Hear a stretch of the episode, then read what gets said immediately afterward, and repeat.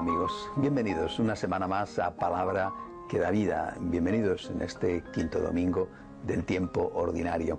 Eh, por cierto, les recuerdo que todos aquellos que quieran pueden ponerse siempre en contacto conmigo a través de ese correo electrónico que aparece habitualmente escrito sobre escrito en la pantalla.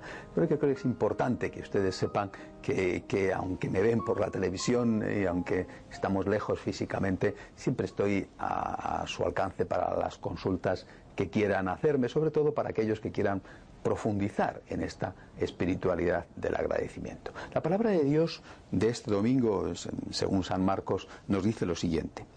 Se levantó muy de madrugada, eh, se marchó al descampado y allí se puso a orar. Simón y sus compañeros fueron y al encontrarlo le dijeron, todo el mundo te busca. Él les respondió, vámonos a otra parte, a las aldeas cercanas para predicar también allí, que para eso he venido.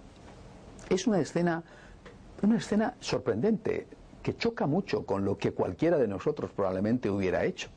Porque, porque cuando nosotros tenemos el éxito, eh, pues nos gusta disfrutar de él, no digamos a los políticos solamente, ¿eh? nos pasa a todos. Cuando tenemos el éxito nos gusta quedarnos allí, vamos a saborearlo, ¿eh? que nunca sabe uno cuánto tiempo va a durar esta parte buena de la vida. ¿eh? Cuando las cosas nos van bien, no queremos que eso acabe nunca, ¿verdad? Y sin embargo vemos a Jesús haciendo lo contrario. En ese momento, Simón y los demás acuden a decirle, esto va fenomenal, todo el mundo te busca estamos encantados, es, un éxito rotundo. Y Jesús les debió de dejar muy sorprendidos cuando les dijo, vámonos a otra parte, vámonos a otra parte. Tengo que seguir predicando, no puedo quedarme aquí disfrutando del éxito. Eh, repito, nosotros generalmente hacemos justo lo contrario. Nosotros nos vamos a otra parte o queremos irnos a otra parte cuando hay problemas. Cuando hay problemas nosotros decimos vámonos a otra parte. Cuando hay problemas en la familia rompemos la familia con el divorcio. Cuando hay problemas, cuando hay problemas nos vamos a otra parte. No somos capaces de afrontar la cruz. Por supuesto, no digo que no haya circunstancias extremas muy graves en las cuales efectivamente haya que marcharse a otra parte. Pero, pero eso nosotros lo hacemos no ya en esas circunstancias extremas, sino en cualquier circunstancia. Por ejemplo, nosotros con mucha frecuencia cuando nos critican, eh, cuando ser cristiano y ser testigos de Cristo supone una incomodidad, una dificultad, entonces nos callamos o en algún caso incluso se reniega del propio Cristo y dicen como, como Pedro en aquella noche del jueves santo, yo no le conozco, yo no soy de los suyos.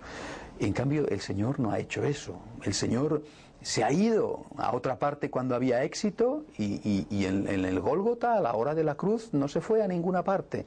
Cuando van a prenderle en el huerto de los olivos, él se identifica, y podía haber salido corriendo, se identifica, da la cara.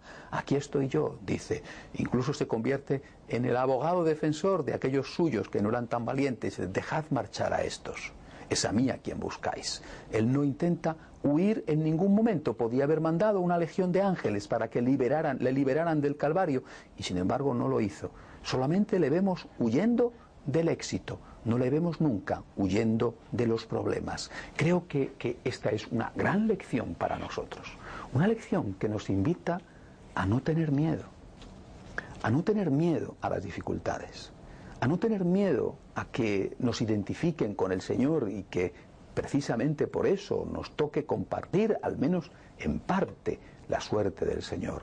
Qué importante es este mensaje para los jóvenes, ¿verdad? Que son quizá los que más sufren la crítica cuando sus compañeros y sus amigos saben que son cristianos. Pero qué importante también para cualquiera, para, para los hombres de negocios, para el que se mueve en un ambiente de vida pública en el cual no está de moda con frecuencia ser cristiano.